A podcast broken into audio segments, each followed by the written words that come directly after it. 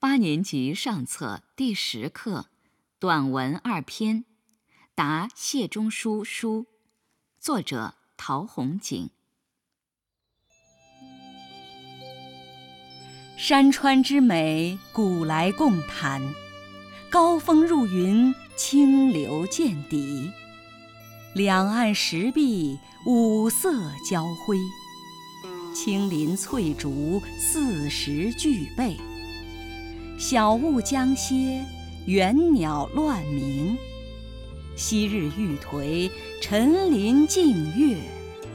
时是欲界之仙都。